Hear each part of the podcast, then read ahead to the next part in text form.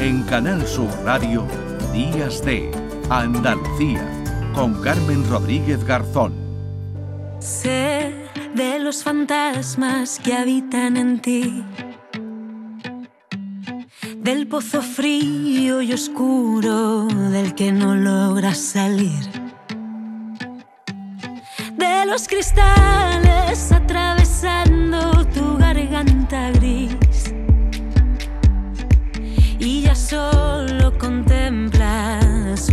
forma de dejar de sufrir. Pero también guardo en la memoria todos los momentos en los que te vi feliz,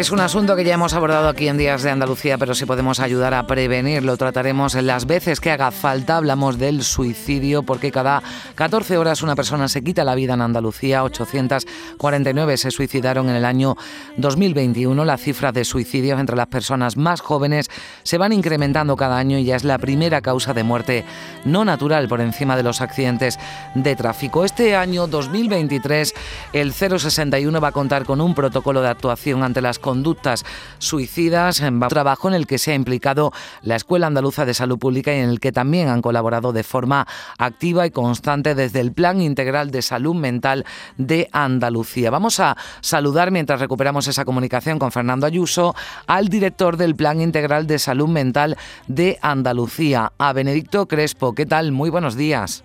Hola, buenos días. Bueno, es sin duda un problema grave que hay que abordar desde la raíz, de ahí que nazca este protocolo que intenta detectar lo antes posible las eh, conductas suicidas. Entiendo que si se localizan los primeros indicios es más fácil, y entiéndamelo de fácil, actuar ¿no? sobre esa persona.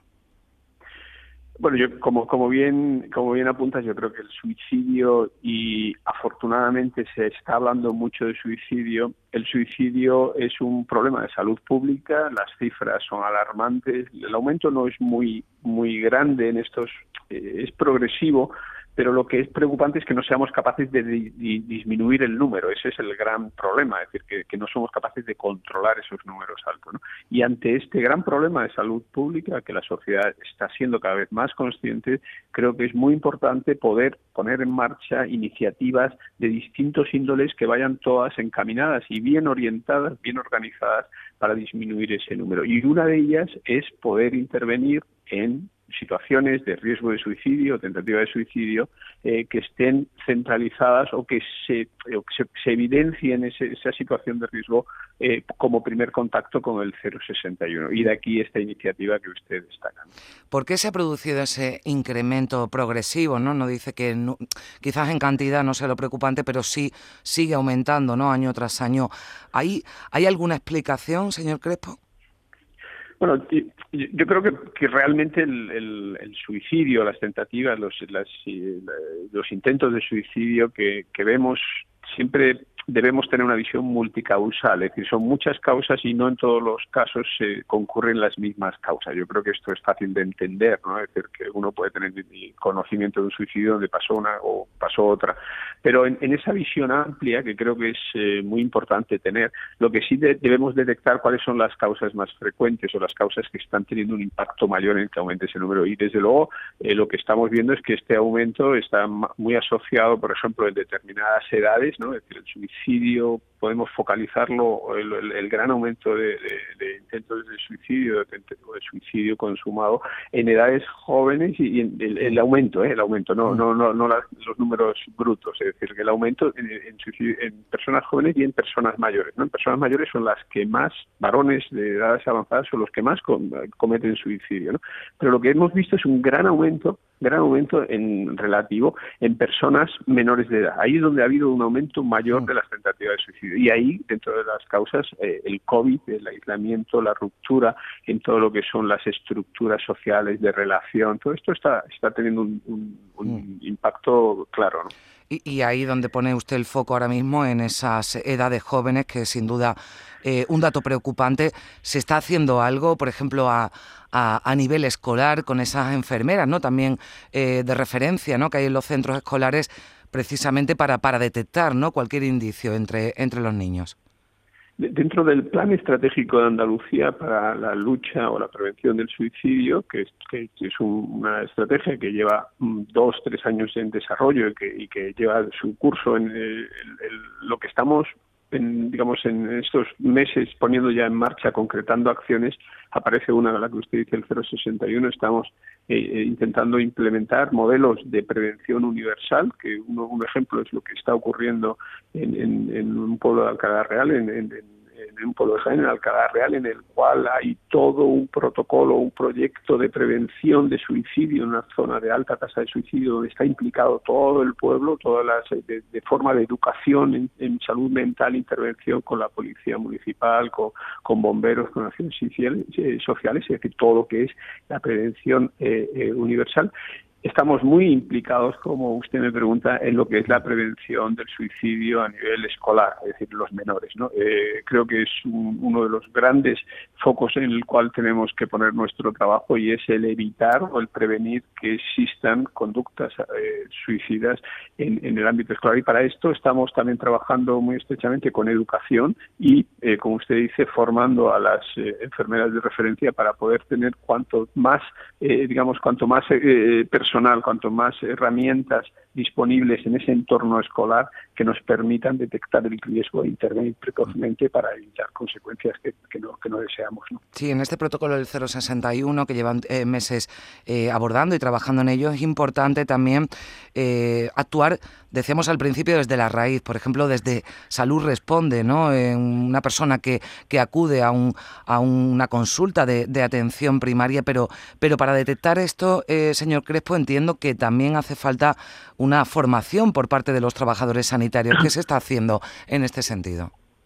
Eh, eh, se está diseñando un plan de formación, como usted bien dice. No es fácil, no, no es fácil intervenir en un entorno donde hay un riesgo o hay una amenaza de suicidio. No, no es un no es un entorno muy claro, ¿no? De los profesionales de salud mental cuando nos enfrentamos a estas situaciones en ámbitos más controlados, más sanitarios, ¿no? Dentro de la urgencia del hospital eh, o, o las consultas ambulatorias. No es fácil, no, no, no es una no no es no es claro no cuando el riesgo siempre es muy dimensional entonces claro esto llevado a un 0,61 aún es más complejo no entonces eh, una cosa importante es la formación en esa detección por supuesto pero algo que creo que está por encima en importancia es la coordinación. Es decir que dentro de un programa integral donde salud responde como usted dice donde el 0,61 donde atención primaria donde las urgencias de los hospitales o los servicios de salud mental comunitarios todo esto deberíamos ser capaces de coordinarlo de la mejor manera posible, porque esa es la forma que tenemos de dar la mejor respuesta a esas situaciones que, insisto, no son fáciles y que, y que a veces la decisión del sanitario que está, que está afrontándola eh, la decisión no, no, tiene todos los elementos. ¿no? Eh, si somos capaces de coordinar y que haya un protocolo donde cada uno sepa qué tiene que hacer en cada momento, seguramente seremos capaces de cubrir de una manera más completa y más integral esas necesidades y que eh, entiendo que seremos más exitosos en esa en bajar esa mm. tasa de, intentos o de suicidio consumado. Y ya para terminar, señor Crespo, la, la salud mental, bueno, desgraciadamente no ha estado durante años en las prioridades ¿no? de las instituciones, de los eh, servicios eh, sanitarios. Esto está cambiando porque yo entiendo que se quiere y se puede avanzar aún más. Yo, la respuesta va a ser muy, muy categórica. Eh, ha cambiado radicalmente. ha cambiado radicalmente. Es decir, yo, soy persona que tiene responsabilidades a nivel clínico, ¿no? En el Hospital Virgen del Rocío y otras a nivel investigador y académico pero ahora, ahora como director del, plan eh, autonómico, del plan de, salud mental de Andalucía, lo que, lo que estoy constatando es una apuesta clara, decidida, con medidas por parte de la Consejería de Salud. Y esto, desde luego, para, para los que estamos trabajando el día a día en salud mental es, realmente es un, es un aliciente, ¿no? El ver que, que hay una que hay un apoyo y que hay una apuesta clara desde Consejería por, por cuidar, por mejorar, por cambiar las infraestructuras, por mejorar la humanización o por desarrollar programas específicos como el que estamos hablando que van dirigidos a mejorar la calidad, la calidad de vida de las personas a través o mejorando la salud mental. Yo creo que, que la sociedad cada vez entiende más que, que para vivir con calidad de vida necesitamos tener buena buena salud mental y esto esto en contra de, perdón que me estoy extendiendo una respuesta, pero en contra de lo que ocurre en unos modelos más sanitarios, más médicos. Uno, eh, los, los que nos estén escuchando entienden que tal como vamos cumpliendo años empezamos a tener más achaques, ¿no? Empezamos a decir, no, es que ya empiezan las las goteras, ya empezamos que si la rodilla, pero salud mental es al revés. La salud mental, los años donde más problemas hay son los años de juventud, los años de adultez, de cuando somos adultos jóvenes, ahí es donde se produce el inicio. Entonces el modelo asistencial es completamente distinto y ese modelo implica que el modelo asiste, el modelo de enfermedad es distinto, el modelo asistencial debe cambiar también. Y esto lo entiende la consejería actual y de hecho yo creo que vamos a ir viendo cambios que, van a ser eh, o, que, que, van a ir dirigidos en esto, ¿no? A la intervención mm. precoz, a la prevención y a mejorar la calidad de vida de, todos los andaluces. Pues hablaremos de esos cambios porque también desde luego nos interesa a todos la salud mental de, de los andaluces. El eh, director del Plan Integral de Salud Mental de Andalucía, Benedicto Crespo, muchísimas gracias por estar con nosotros. Un saludo. Un saludo y muy amables por la entrevista. Muchas gracias.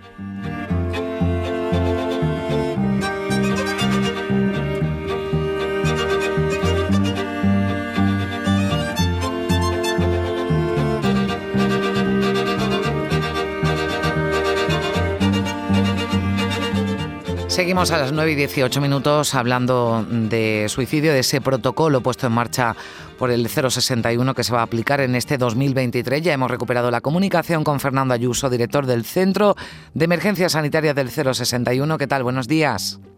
Hola, buenos días, ¿qué tal? Encantado de estar aquí con vosotros. Igualmente, Fernando, cuéntenos en qué consiste ese protocolo, porque hemos hablado con el director del Plan Integral de Salud Mental un poco de la eh, radiografía ¿no? general de la salud mental, de los problemas eh, para afrontar las conductas suicidas en Andalucía con esos datos que van aumentando y que, y que preocupan, pero a mí me gustaría que usted nos contara, eh, después de meses ¿no? de trabajo, qué se ha sacado en claro, que, en qué va a consistir ese protocolo que se va a aplicar ya en este 2023? Sí, lo primero que quería comentar es que este protocolo, este proyecto eh, de salud mental 24 por 7, como le hemos llamado, está perfectamente integrado dentro de lo que es el plan integral de salud mental de la Consejería de Salud. O sea, es un elemento más de ese plan. ¿no?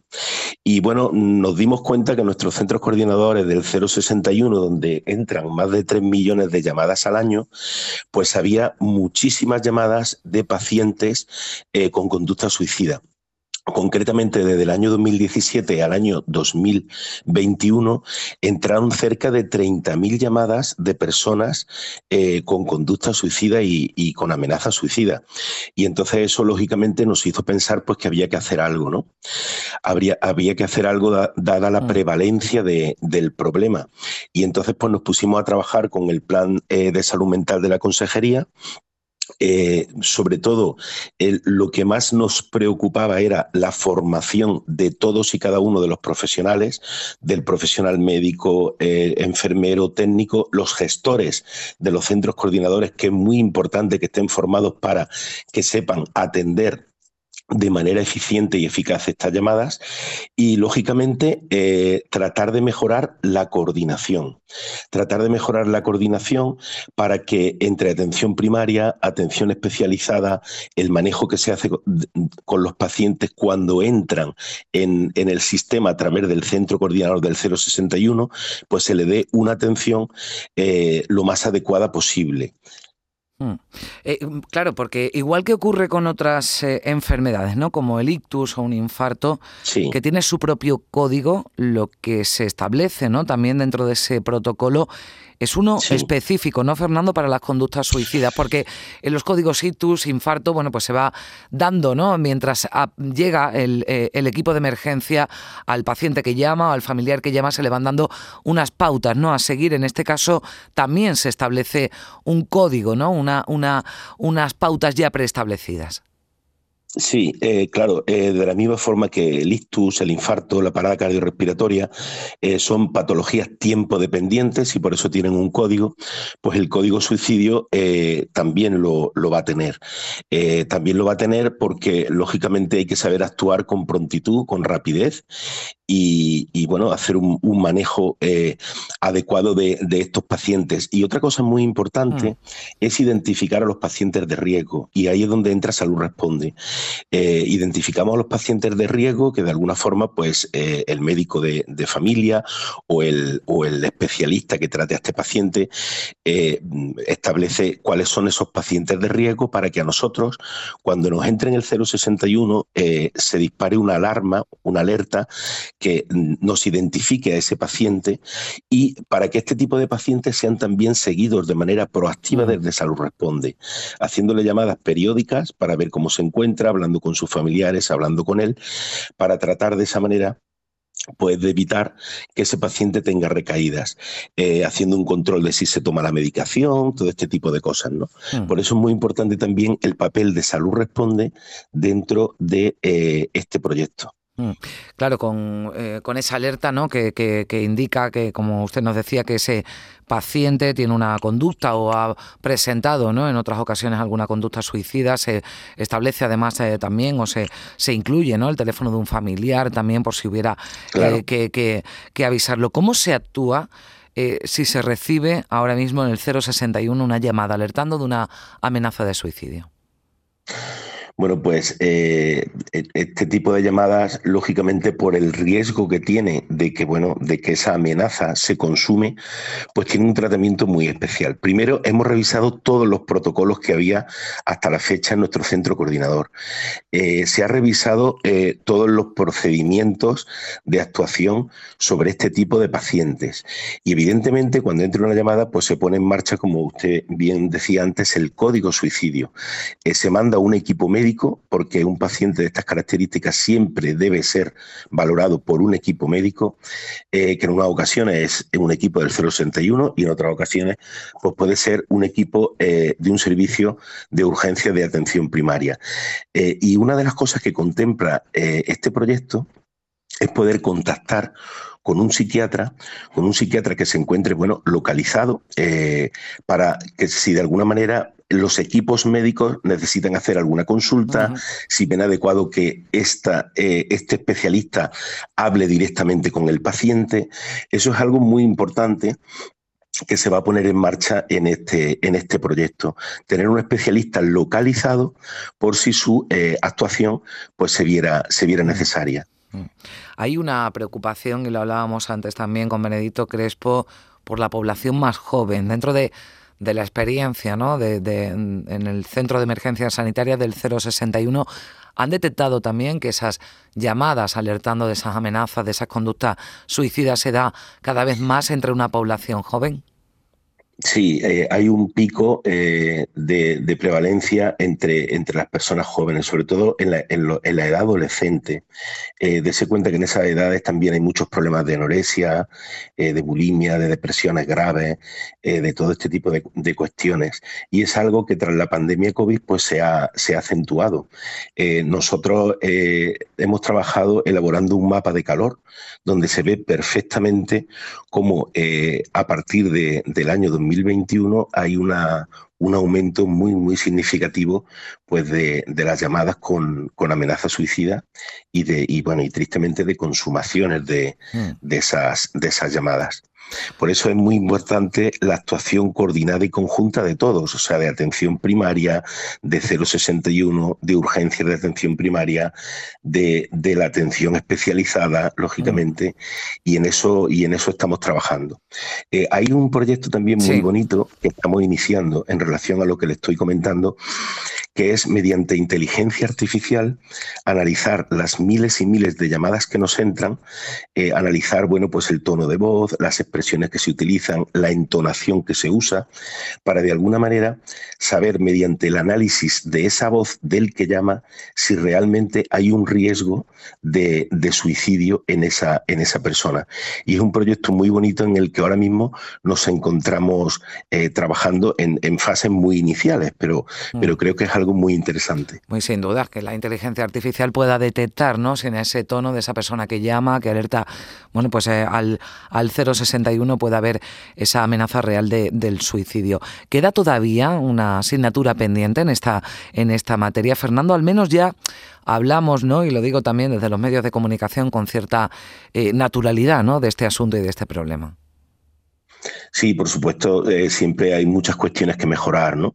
Y sobre todo eso, eso que decíamos, ¿no? Saber darle a cada paciente realmente lo que ese paciente necesita.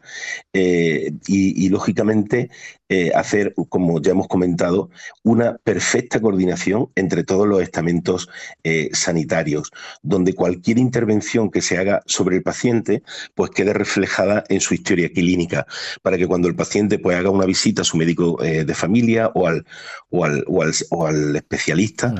pues eh, se vea que ese paciente ha llamado al 061, que ha habido una actuación de los equipos de urgencia de atención primaria en su domicilio atendiéndolo, eh, para que esa cadena asistencial pues funcione de la, de la forma más eficiente posible. Y eso es algo fundamental de los que, estos, mm. de los que este tipo de pacientes pues se puede beneficiar.